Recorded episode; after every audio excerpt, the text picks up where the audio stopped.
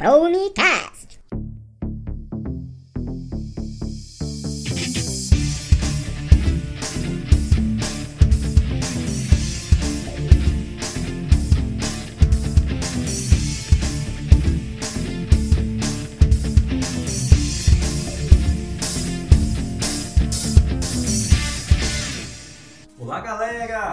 Esse é o Promicast, o podcast daqueles que acreditam nas promessas de Deus. Hoje vamos tratar de um assunto muito legal, a Páscoa. Portanto, antes de tudo, quero me apresentar. Eu sou o Rafael Lima e a Páscoa sem o comercial do Dog Guaraná não é uma Páscoa. Páscoa chegou, trazendo amor. Um dói, dois dóis, três dóis. Não foi boa. Mas tá bom, Eu vai. tentei. Fala galera, aqui quem fala é o Enos Oliveira e eu tenho muita saudade daquela época que o coelhinho de Páscoa trazia os ovos pra mim. Almoço, viu? É, não deve ser barato, né? Nem a pau. Duas coisas que você deve ter muito medo é quando falam que vai ter retiro na igreja e quando é Páscoa, né? É, Páscoa ou mais. Eu sou Karine Medeiros, fico pensando, por que nessa onda fitness o coelhinho não migrou para o ramo de hortifruti?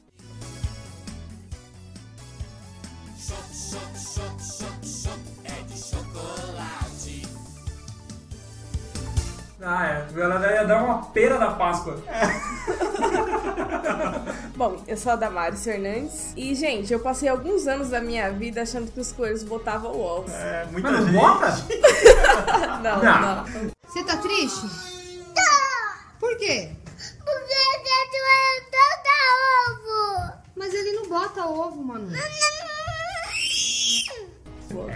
É, pessoal, fomos enganados pelo sistema.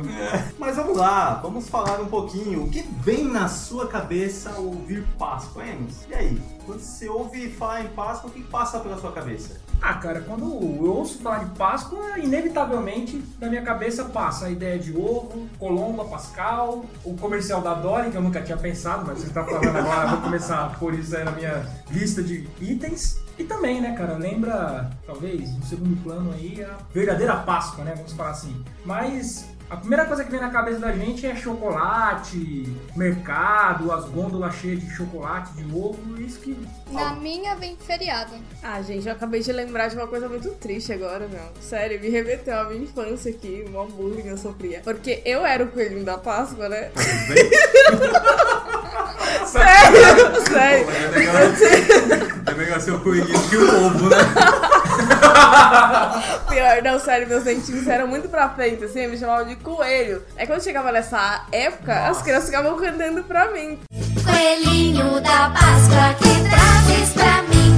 Um ovo, dois ovos, três ovos assim. Então, ou seja, podia dar ovo de Páscoa, Sério, tudo que não tinha graça. E ainda na escola que a gente fazia aquelas pinturas, às vezes ia pra casa com umas orelhinhas, né? Nossa. Nossa.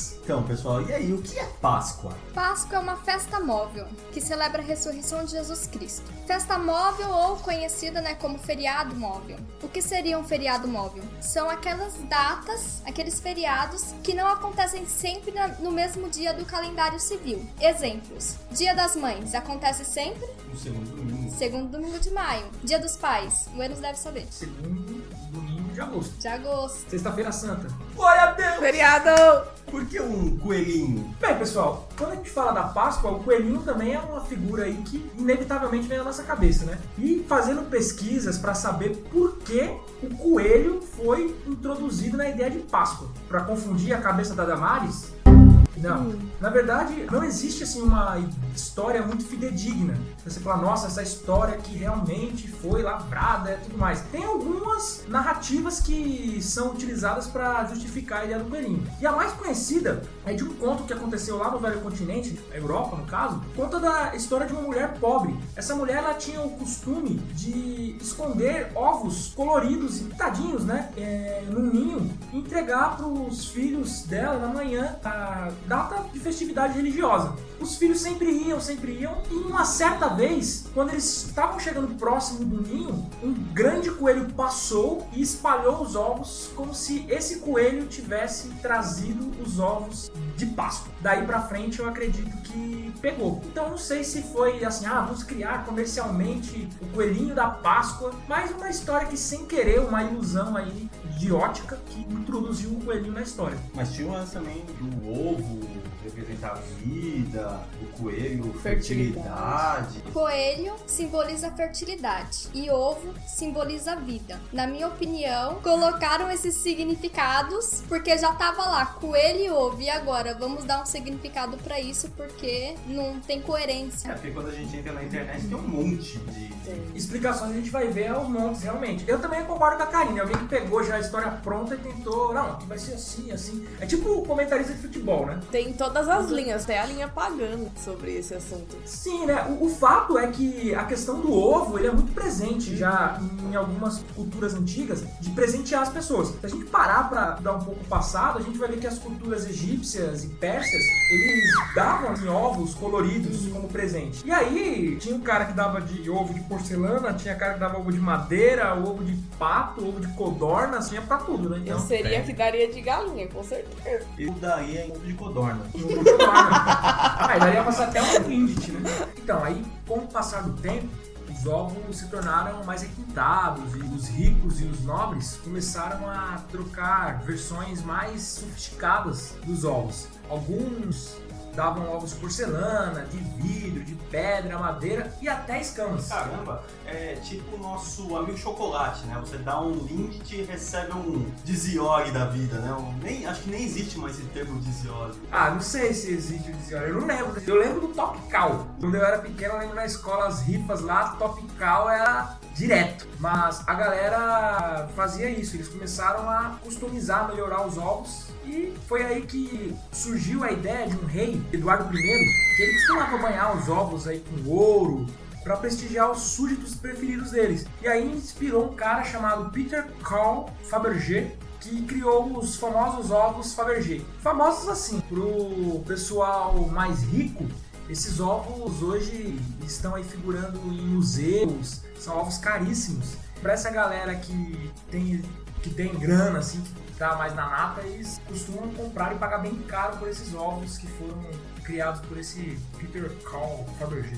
Bem, já os ovos de chocolate, eles vieram dos patissiers franceses. Esse pessoal eles tinham uma ideia de esvaziar os ovos, os ovos de animais mesmo. Então eles pegavam ovos de galinha, ovos de pato, codorna, tirava todo o conteúdo natural do ovo e enchiam esses ovos com chocolate. E depois pintavam. E aí, com o tempo, foi melhorando a ideia, né? até que decidiu-se fazer um ovo totalmente de chocolate. E são esses ovos baratinhos que nós temos hoje aí nos supermercados. Interessante que eu fui na semana passada no Carrefour e eles estão financiando os ovos em 10 vezes sem juros. Isso é fantástico para quem quer se endividar, para quem quer presentear a família toda e gastar mil reais em ovos. Pra alguns é benção, né? Vamos passar no cartão de crédito e a família se alegra. É, mas calma aí, a gente tá falando dessa forma aqui do ovo, mas o ovo é caro. Será que pararam pra pensar o que, que dá pra comprar com o valor de um ovo de Páscoa? Pegar o mais popular, vamos ver, uma marca popular aí, Garoto,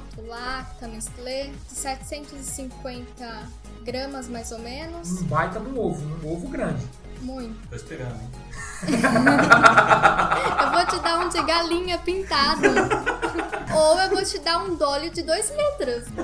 Um ovo de Páscoa da Dolly. Meu Deus do céu, deve ser o, o chocolate zicão. É, o zicão. Então, um ovo de 750 gramas deve estar custando aí mais ou menos 80 reais. Com 80 reais dá pra fazer muita coisa. Olha, eu consigo comprar 4 quilos de contra filé em pés, que sai aí uma média de 17, 19 reais e 90 em pés. Se for fatiado Quantos quilos? 4 quilos, dá uma faixa de 80 reais. 4 quilos. Se a gente considerar que uma festa, mais ou menos, cada pessoa come 300 gramas de 200 carne, gramas. De 200 a 300. 200 a 300, 300 gramas em 1 quilo quilo vai dar mais ou menos aí pra três pessoas, um pouquinho mais, né? Daria pra você fazer um churrasco aí pra umas 13 pessoas, ainda sobraria bastante carne, né? Um ovo de Páscoa ou um churrasco pra 13 pessoas com compra. É, eu também penso já em outras coisas. Eu que sou pai de família aí, tenho filhos, idade de escola, daria pra comprar bastante pacote de arroz. Um arroz que tá mais ou menos aí 12 reais o pacote de 5 quilos, daria pra comprar pelo menos aí com sobra uns cinco pacotes de arroz. E ainda sobraria. Daria pra comprar seis, né? Porque eu não quero errar na matemática. Como diria um pastor nosso, para não perder a salvação, eu diria cinco pacotes de arroz. O que mais daria pra comprar? Bem, eu, como redescobri minha paixão por maçã, compraria 120 maçãs mais ou menos e seria muito feliz. Tem uma amiga nossa que disse que conseguiria comprar de coxinhas é, que custa em torno de 50 centavos aí. Daria pra comprar mais ou menos umas 160 coxinhas. Vai ter tempo pra comer até estragar as coxinhas.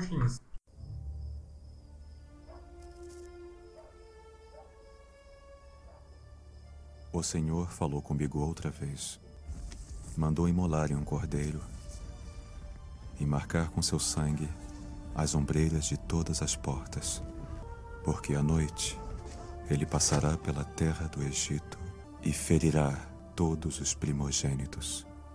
Mas quando ele vir o sangue sobre suas portas, passará por vocês e a praga não entrará.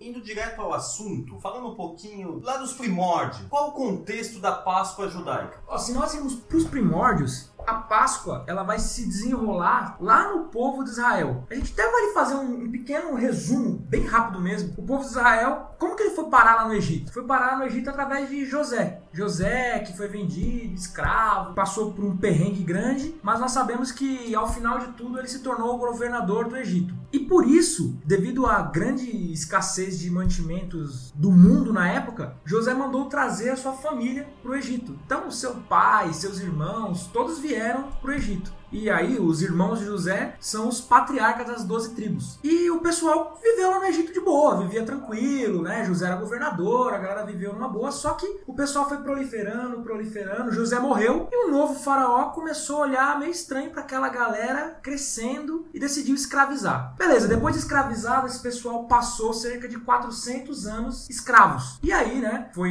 entrando e saindo o faraó, até que Deus chama Moisés e fala para ele que resgataria o povo dele, o povo seria liberto. E assim vai começar a saga que nós sabemos lá de Deus falando para Moisés para informar isso, o faraó, faraó dizendo que não, até que chega no contexto da Páscoa. Páscoa, se fosse para falar um pouco ao pé da letra, o que, que seria essa palavra assim? Passagem. Passagem de ônibus?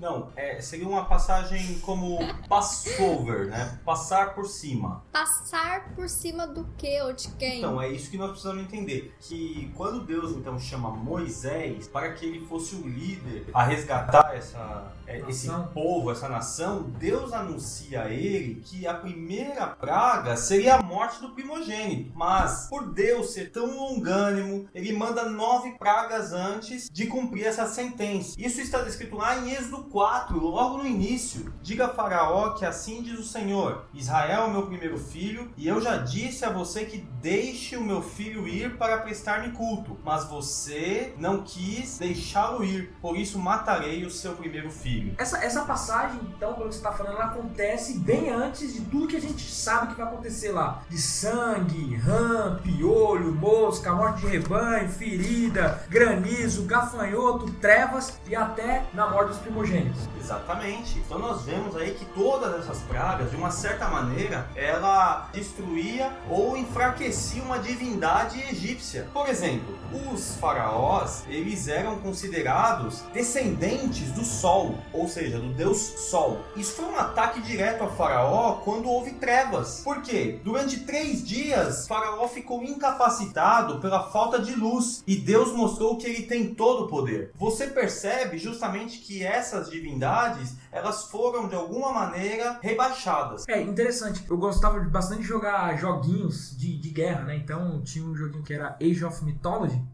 Que era jogos de guerras entre as mitologias. Então você tinha lá a mitologia grega versus a mitologia nórdica versus a mitologia egípcia. E a mitologia, a mitologia egípcia, ela é muito pautada em volta de animais. Então tem Ram, tem Sete, que é um deus águia, tem Osíris, tem um outro que é uma, uma raposa, tem vários deuses no contexto de animais, assim. E essa morte dos rebanhos, ela atacou diretamente três deuses muito populares lá no, no Egito, que eram deuses que estavam envolvidos diretamente com a fertilidade do animal, com o crescimento do rebanho. E aí vem essa praga e ataca diretamente esses deuses deles. Então realmente Deus, ele nas pragas, ele mostrou ali pro povo que ele era todo poderoso. Tivesse qual tivesse a divindade ali, não seria páreo para ele. É, por exemplo, o rio Nilo representava vida para o país, porque todo o sustento dependia dele. E aí os egípcios adoravam o rio Nilo, até porque deveria ser muito bom tomar um banho lá no rio Nilo, mas agora eles, ele tinha se tornado um lugar de morte, um lugar cheio de sangue, um lugar fedido, e Deus mostra que ele é o único dono da vida. Bem, diante de tanto conhecimento de vocês, não tenho muita coisa a compartilhar, hein?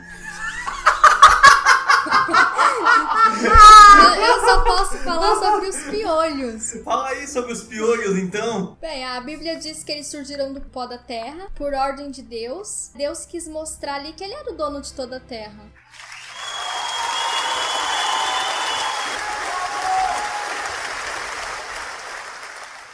Piolho realmente é um negócio terrível. E sair do pó da terra, você imagina, você tá andando, bicho dá aquele salto, que piolho não voa, tá, pessoal? Piolho não voa, piolho salta. Então você tá andando lá, os bichos estão pulando que nem uns malucos lá e na cabeça de todo mundo. Assim, eu acredito que todas as pragas foram terríveis. Se você pensar uma a uma, vamos só dar uma relembrada de novo aqui, eu falei, mas vamos só dar uma relembrada. Sangue no rio. O cara não tinha água pra tomar banho, pra beber, começou a ter escassez e não tinha mago, sacerdote que fazia o negócio voltar ao normal. Aí você tem rãs, sapo pra tudo quanto é lado. Imagina a mulherada desesperada em cima das cadeiras no dia de hoje. É um animal asqueroso. É, assim, se você parar pra pensar na maioria, são animais até que inofensivos. Sim. Mas ele é, é repugnante, assim, né? Você olha pra ele, é meio feinho. Então o pessoal dá um medo mesmo. Aí você tem piolho, que nós já falamos aqui, que é terrível. Até deu uma coçada na cabeça agora. Moscas. Cara, eu ponho lá veneninho lá na- nas tomadas lá, porque ô bichinho chato, viu? É mosca. Aqui não sei se nesse contexto de mosca entre os mosquitos, mas a gente pode falar que mosquito tem pernilongo. Hoje mosquito da dengue. Em São Paulo aqui a gente tá tendo contexto de febre amarela, zika, dengue, chikungunya. Falta até nome para lembrar todos os problemas que esses bichinhos causam. Morte dos rebanhos. A morte dos rebanhos deve ter impactado diretamente o comércio do Egito. Porque embora eles tivessem escravos ali que fizessem o trabalho braçal, plantavam, colhiam, mas provavelmente para fazer longas viagens com carga, eles tinham animais que faziam esse transporte. E vale lembrar que o Egito, naquela época, era uns Estados Unidos de hoje. Era uma grande potência tecnológica, é, uma potência educacional e provavelmente também uma potência econômica. Então, a morte dos animais provavelmente impactou diretamente a economia ali. Foi um problema financeiro para o Egito por ter perdido os seus animais que faziam trabalhos diversos e provavelmente fariam esses trabalhos de transporte de tudo que era vendido, que era comprado. Aí a gente tem meio das feridas, que deve ter sido doído, literalmente, essa, Com essa certeza. Granizo. Cara, parar pra pensar. Granizo no Egito. O Egito é uma região desértica. Me lembra, sabe o que que me lembra, cara? Quando você colocava lá pra jogar na Bahia e você conseguia fazer nevar na Bahia. Aí é só um milagre. É só um milagre. Coisas que só o Super Nintendo deixava a gente fazer e Deus fez. né? Então, tem algumas coisas que eram complicadas de você imaginar que, embora fosse um fenômeno natural, mas aonde era o local era difícil. Gafanhoto, né? O bichinho come tudo que vem pela frente. Então, acabou com as plantações também. Trevas atacou diretamente lá, como você disse, o ego do Deus Sol, que era o faraó, tudo escuro. Né? O Deus Sol sem energia.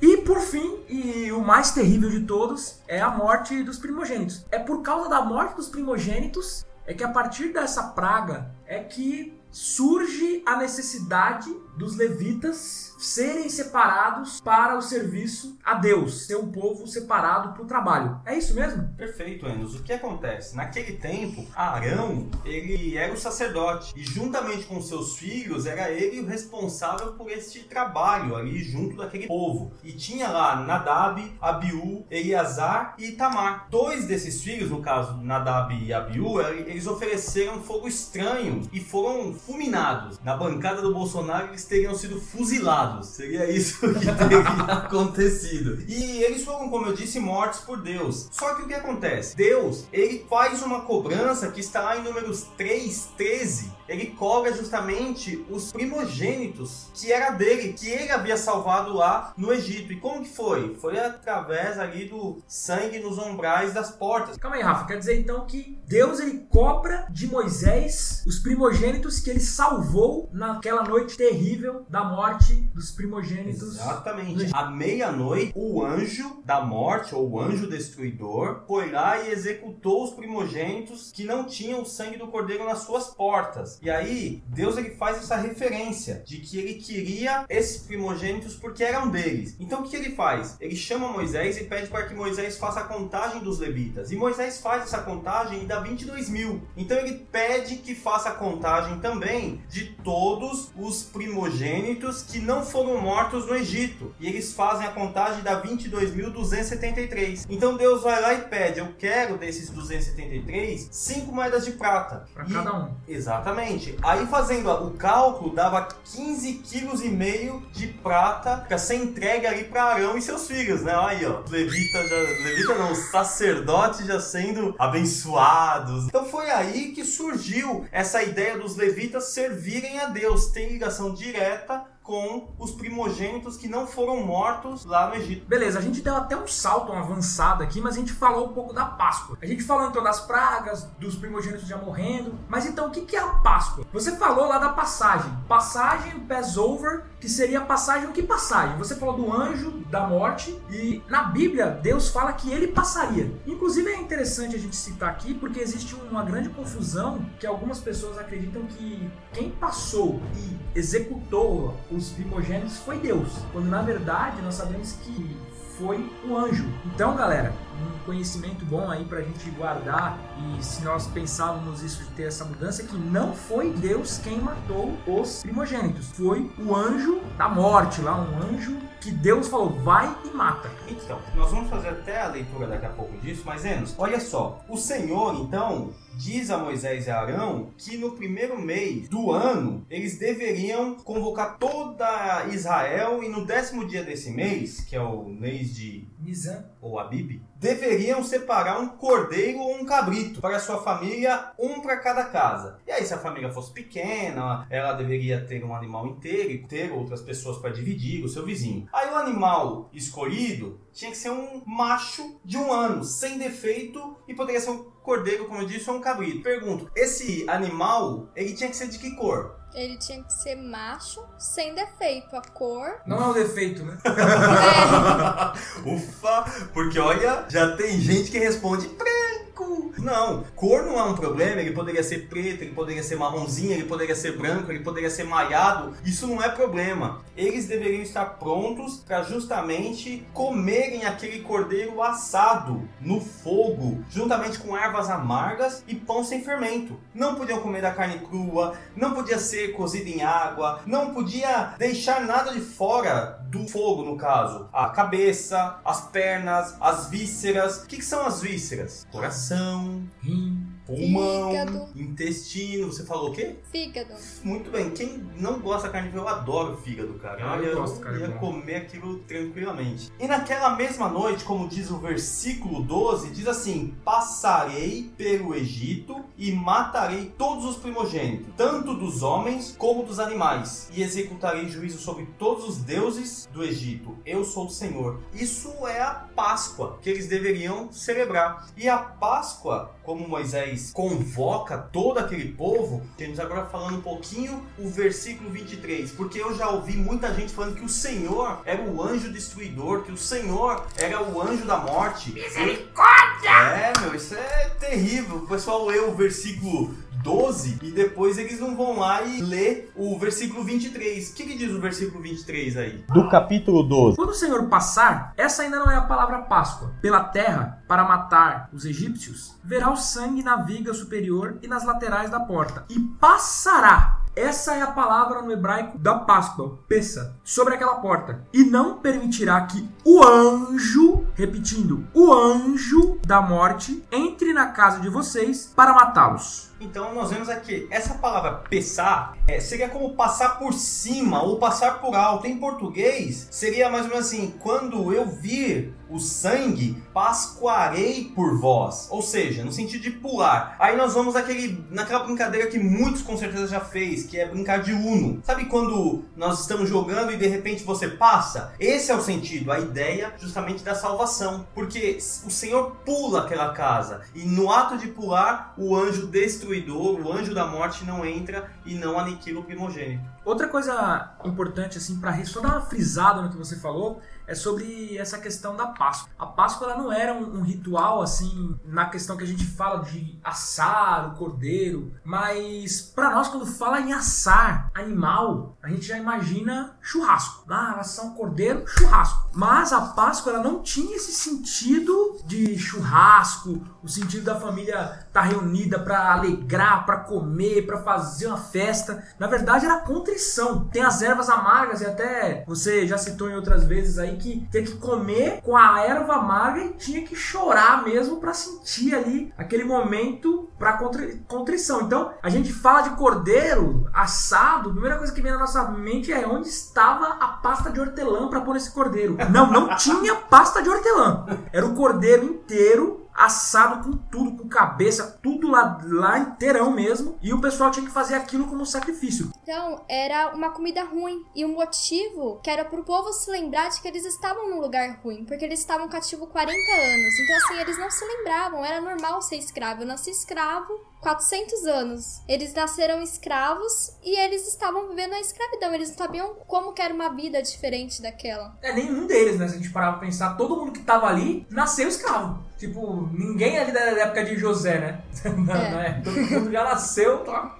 E é interessante que eles falam para as famílias assim: olha, pega um pequenininho. Se você tem uma família pequena, pega um cordeiro pequeno. Se a, se a sua família ainda for ainda assim for pequena, faça junto com o vizinho de vocês. Para quê? Para que vocês desperdicem o mínimo possível. O que sobrasse tinha que queimar. Era incendiar o resto. E A ideia de Deus para o povo era coma tudo. Se não comer, queima. Mas de manhã não pode ter nada na casa. E outra ordem interessante que ele deu pro povo, qual que era, Rafa? Depois que eles comessem a Páscoa, eles tivessem que era dormir e ficar tranquilão, Não, ele já tinha que estar pronto, porque Deus já sabia que o, que o faraó libertaria o povo. Então eles tinham que estar com os lombos cingidos, olha a palavra, tudo pronto para que quando desse a ordem já tava com as malas na mão indo para Acapulco, ou indo pro Egito. Não, indo indo para o deserto. Então eles já estariam prontos. É tipo aquele, ó, deu a ordem. Pessoal, vamos lá que o busão tá saindo. O negócio já estavam prontinho. Mas sabe o que é interessante falar da Páscoa? É o desespero, talvez. Porque assim, ele iria passar meia-noite. Cara, é noite de terror no Hope Hari. À meia-noite passa o anjo da morte. Agora você fica imaginando. Com certeza tinha egípcios inseridos ou infiltrados no meio do povo de Deus. Porque, pô, assistindo a novela da Record. Não, não, não, não. É só você imaginar, nove pragas o negócio já tá acontecendo. Meu amigo, você acha que, pô, vou ficar esperando matar o primogênito da minha família? Eu vou é passar a noite comendo cordeiro lá com, com os irmãos. Nesse momento de contrição, estavam até convertidos né, ao Deus dos hebreus pelas pragas que aconteceram e pelo que ainda poderia vir, que no caso seria a morte do, do primogênito. Porque olha que legal o versículo 27. Responderam-lhes: É o sacrifício da Páscoa, passagem, pessar ao Senhor, que passou sobre as casas dos israelitas no Egito e poupou nossas casas quando matou os egípcios. Então o povo curvou-se em adoração. Essa era a Páscoa. A Páscoa deles era contrição, como nós vimos. A Páscoa deles era justamente esse lance do meia-noite. Imagine a gritaria, imagine o choro, imagine o desespero das pessoas que não tinham sangue do cordeiro no, no umbral das suas portas.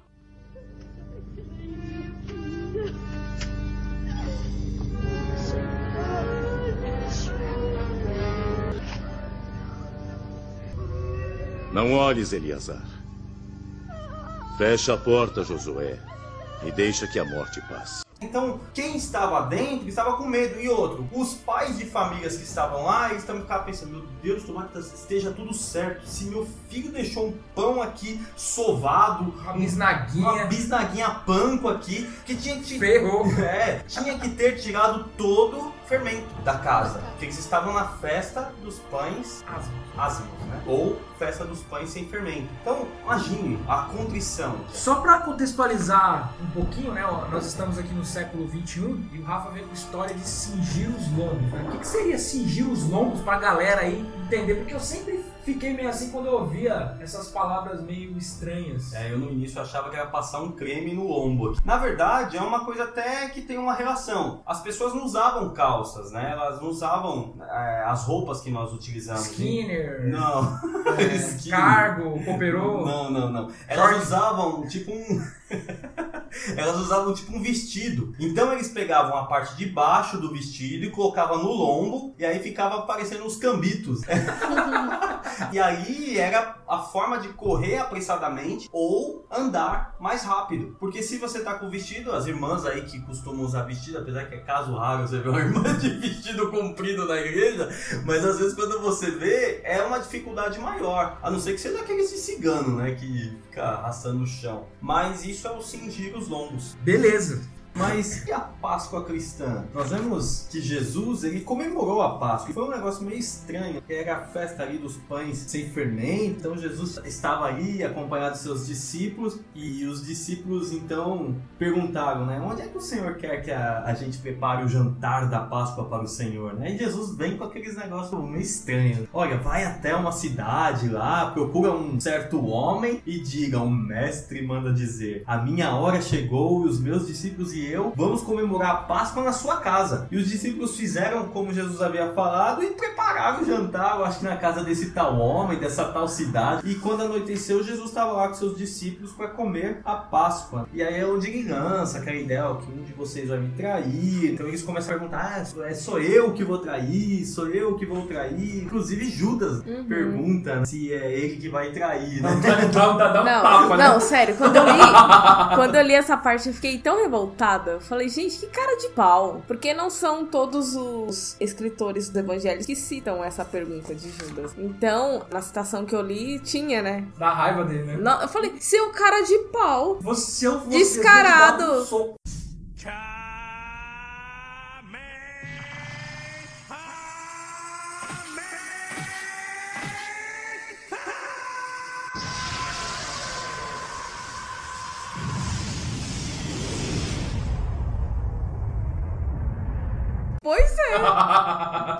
E daí é interessante, mestre, o senhor não está achando que sou eu, né?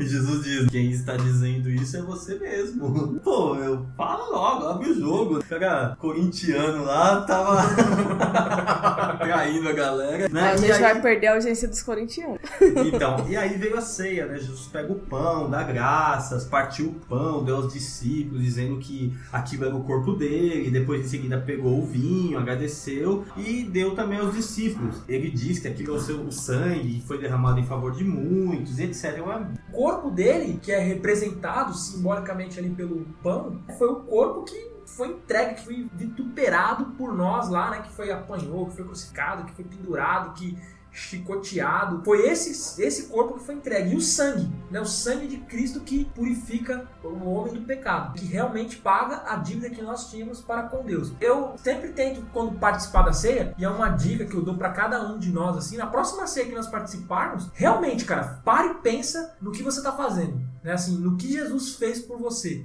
no momento ali que ele morreu. Lembra quando você tiver realmente ali, quando o pastor falar comei dele todos, que você para nesse, naquele momento que você tá mastigando ali, aquele, pão que não tem um gosto agradável. Talvez é como a Karine falou lá do cordeiro, que não era uma carne, nossa, eu tô comendo um churrascão aqui. Não, era um negócio que estavam fazendo aquilo pelo prazer de comer uma carne assada. Assim como nós não estamos fazendo a ceia pelo prazer de comer um pão, um puma, gostoso. Não, um pão sem fermento, com azeite, com água, simplesinho lá, mas Farinha. com farinha, né? Azeite, água e farinha. Azeite é farinha, só faltou um ingrediente, né? É Só azeite e água. Ah, não desce, né? Então, não. aí, cara, a gente tá comendo esse, esse pão, esse pão simples, mas representando que Cristo morreu por nós. A hora que você tomar o, vinho, pensa que esse vinho está representando o sangue que pagou a sua dívida perante Deus, uma dívida que você não tinha condição nenhuma de pagar. né? Você ia morrer e não ia pagar, ia morrer e continuar devendo. né? Então é, é isso que é o que a gente tem que ter, como você falou, a cada dia. Mas na ceia é, é importante também a gente ter isso para dar força, para você lembrar e tudo mais. Exatamente. Acredito que nessas próximas Páscoas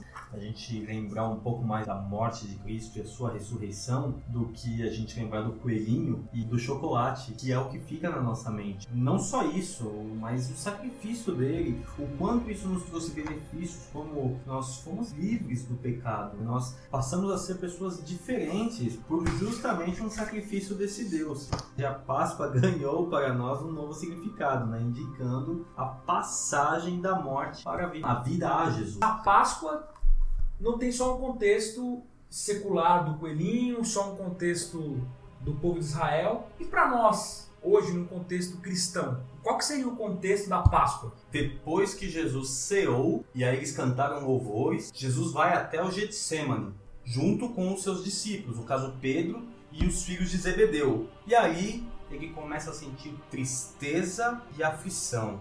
Ele mesmo diz isso aos discípulos. A tristeza era tão grande que ele estava sentindo a morte. E ele falou: fiquem vigiando. Mas o que aconteceu? Os discípulos Beberam muito vinho na ceia. É, deve ter sido isso mesmo. Eles dormiram. Né? Então Jesus ele tem toda aquela questão de dizer, Pai, se for possível, passa de mim esse cálice. Nesse episódio, inclusive, Jesus ele sua sangue. Ele, Exato. e a medicina diz que para uma pessoa chegar a suar sangue, ela tem que estar num índice assim de emocional extremamente complexo, né? Exato, mas é a profecia também de Isaías 53, ele tomando sobre si tudo, ele se colocando como aquele cordeiro lá no Egito. É, eu acho que o grande negócio de tudo isso, pelo qual Jesus passou, é, é o fato de Jesus, enquanto ele esteve aqui, ele era 100% homem e 100% Deus. E eu até já ouvi uma pregação muito interessante que Jesus, quando ele passa por toda a situação de crucificação, de prisão, ele tá ali no, no momento 100% homem. Então ele sofreu, ele sentiu a dor, ele sentiu tudo que nós homens sentiríamos. Então acredito que o grande negócio que acontece com Jesus ali é ele, por ter a onisciência, sabendo do que ele passaria da dor, da humilhação, de tudo mais. E quando ele fala, Pai, se possível, passa de mim esse cálice, eu acredito que é o lado humano gritando desesperado porque sabe que vai vir a morte e vai ser uma morte terrível. Eu fico imaginando se nós, humanos, tivéssemos essa condição de saber o exato momento que nós morreríamos. O que que passaria na nossa cabeça? Falar assim, ó, daqui a cinco minutos você vai morrer. E é certeza. Então Jesus ele tinha essa certeza. Então era É, E a complicado. questão profética de que ele estava cumprindo as profecias bíblicas de justamente tomar essa dor sobre si. O termo utilizado na ciência é hemidrose, de suar sangue. E Jesus passa por isso. É difícil. Eu nunca vi, dentro do meu ramo, né, em que trabalho, eu nunca vi ninguém suando sangue. Vale lembrar, pessoal, que o Rafael ele trabalha na área da saúde. Então, eu nunca vi isso.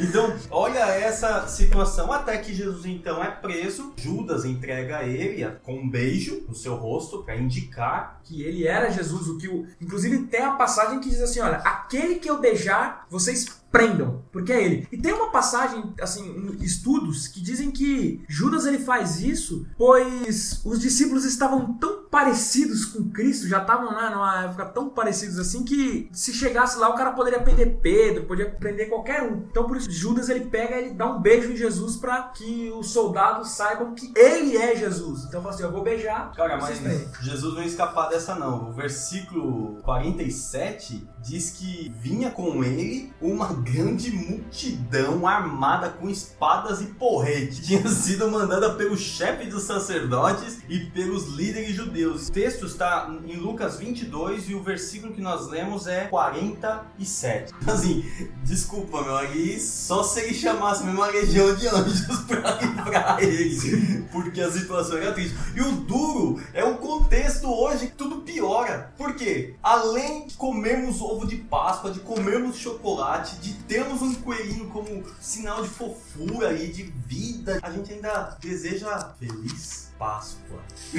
tipo, o contexto das duas Páscoas que nós vemos aqui na Bíblia é tipo de situação difícil, de um, um momento angustiante. E hoje nós fazemos uma referência diferente, a referência justamente da morte e ressurreição de Cristo. A Páscoa, no contexto cristão, nós acreditamos que Jesus ele é, o, ele é o Cordeiro Pascal, o Cordeiro definitivo que tira o pecado do mundo. né? Como disse João lá no início, quando ele encontrou-se com Jesus, né, Karine? E Jesus, ele, inclusive, ele faz o quê? É. Ele celebra a última Páscoa e institui a ceia. E a ceia ele deixa para nós cristãos como uma ordenança. Então, vocês estão dizendo que a Páscoa foi substituída pela ceia. Isso, isso, isso, isso, isso. Com certeza, foi isso que aconteceu. Na verdade, a Páscoa, A Páscoa- celebrada por Jesus passou a ter um novo significado, passou a ter novos elementos. Essa foi a grande diferença, nós temos ali. Foi a passagem de Deus através de Jesus Cristo aqui por essa terra. O cordeiro lá do Egito, o cordeiro que foi morto, imolado, e o sangue que foi utilizado para a salvação das vidas, esse é o cordeiro que há 2018 anos atrás foi morto e o sangue dele foi propício para a salvação das nossas vidas. Agora, é interessante lá em 1 Coríntios 5, do 7 ao 8, o que, que diz aí, Karine? Purificai-vos do velho fermento para serdes nova massa, já que sois sem fermento, pois nossa Páscoa, Cristo, foi imolada. Celebremos, portanto, a festa, não com velho fermento, nem com fermento de malícia e perversidade, mas com pães ázimos, na pureza e na verdade. Da mesma forma como tinha a Páscoa, e na Páscoa estavam fazendo aquela festa dos pães ázimos durante um período, aqui também Paulo fala que nós devemos celebrar, portanto, a festa não com velho fermento, ou seja, o fermento representa pecado. Agora, que Páscoa nós estamos celebrando em nossas vidas? O, o que, que nós estamos lembrando da morte? Ou nós nem estamos lembrando de nada? A gente está lembrando 10 vezes sem juros o cartão Carrefour para pagar um ovo de Páscoa. Isso é para nós refletirmos. Então, Damares, e depois da morte de Cristo, os cristãos, aqueles que vieram do judaísmo, porque muitos aceitaram a, a Cristo como Messias, eles passaram a celebrar a Páscoa não mais como a saída do Egito, como todos os judeus celebravam, mas como um memorial da morte e da ressurreição de Cristo. Exatamente. Como nós fazemos hoje na nossa ceia. A morte e ressurreição dele, nós celebramos quando nós fazemos a ceia. É a passagem, então, né, de uma nova vida aos cristãos que estão libertos desse pecado. e de forma definitiva, né? Se você Exatamente. parar pra pensar, Jesus ele extingue de forma total a necessidade de fazermos sacrifícios com, com- de origem animal. Basta nós nos confessarmos perante Deus que tá tudo garantido, tá tudo certo para que a gente consiga o perdão. Bom, para a gente caminhar para a conclusão, a Páscoa a gente vê então que significa passagem. Lá no contexto do Egito foi a passagem de Deus para matar os primogênitos, porém quem executa a morte é o anjo. Sim. E na questão de Cristo é a passagem de Cristo pela terra, vindo para executar o sacrifício real, assim, final, que livraria o homem do pecado adquirido para com Deus. É, Êxodo 12 é uma narrativa, o conteúdo resumido do plano da salvação. Então, se nós entendermos Êxodo 12, é o suficiente para que uma pessoa seja salva. É tão simples quanto passar sangue na porta e é o que nós precisamos. Nós precisamos disso porque está marcado uma nova passagem de Cristo, ao qual alguns dirão. Leia aí, Karine, para mim, Isaías 25, 9. Eis que este é o nosso Deus, em que esperávamos, e ele nos salvará. Este é o Senhor, a quem aguardávamos. Na sua salvação exultaremos e nos alegraremos. É, nos mais alguns dirão. Caiam sobre nós e ocultem-nos da face daquele que se assenta no trono e da ira do cordeiro. Porquanto, eis que é chegado o grande dia da ira deles. E quem poderá sobreviver? E é importante a gente perceber também tudo que foi falado aqui, que a Bíblia ela é um vislumbre de tudo que ia acontecer e de tudo que vai acontecer. Então, se tudo se cumpriu desde o princípio e nós aguardamos algo que é promessa e que está na Bíblia, que é a vinda de Cristo, a gente não deve duvidar. Uma coisa até que você falou, eu acho que é bom, né? Não tem problema nenhum você comer o seu ovo de Páscoa ali, né? Se você tiver condições de pagar 80 pau em 700 gramas de ovo, compre. Eu prefiro né? coxinha. Eu peguei ovo de Páscoa, troquei pontos do cartão de crédito. Então pode ser uma boa também aí. Por isso que neste momento nós queremos fazer uma oração. Mas antes de tudo, a você que ouviu esse podcast, A você que baixou em seu celular, no seu PC ou no seu tablet, para de repente dar algumas risadas conosco e se sentiu de alguma maneira tocado pelo distante lugar ou pelo seu distanciamento na igreja, lembre-se, Deus te salvou para um trabalho. Deus te salvou para que você proclamasse as grandezas de Deus. Vamos orar? Senhor, obrigado por esses momentos que passamos aqui de aprendizado da tua palavra, aprendemos um pouco sobre a Páscoa e que em nossas vidas possamos a cada dia relembrar com alegria a passagem de Cristo por essa terra. Essa passagem que para nós trouxe vida, pagou o pecado que nós tínhamos perante Deus. Nós te agradecemos, Pai. E eu te peço nesse momento, pelos nossos amigos que estão ouvindo esse podcast, que eles possam ser alcançados, que aqueles que ouviram e que entenderam possam permanecer na tua presença. Se alguém ouviu e estava distante, Pai, essa pessoa possa ter o desejo de retornar a teus caminhos. E quando Cristo voltar para buscar o seu povo, que essa pessoa que está ouvindo nossa, nosso podcast, ela possa estar juntamente conosco, naqueles que serão chamados benditos de meu Pai. É o desejo que nós temos. Obrigado por tudo, é o que te pedimos em nome de Jesus, Pai. Amém.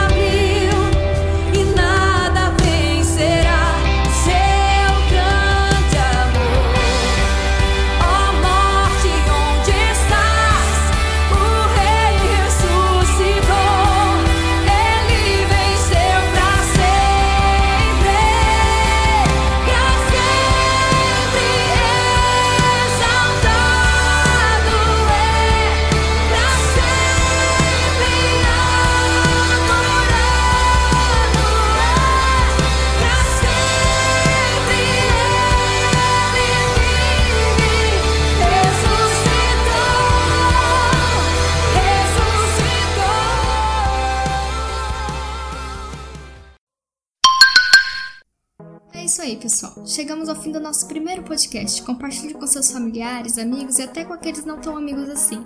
Caso você queira entrar em contato conosco, é possível pelo e-mail promicast.outlook.com. E se você ainda não curtiu a nossa página no Facebook, acesse aí rapidinho o Mapa Paulistana Leste, deixe o seu joinha e acompanhe as próximas novidades. Tchauzinho!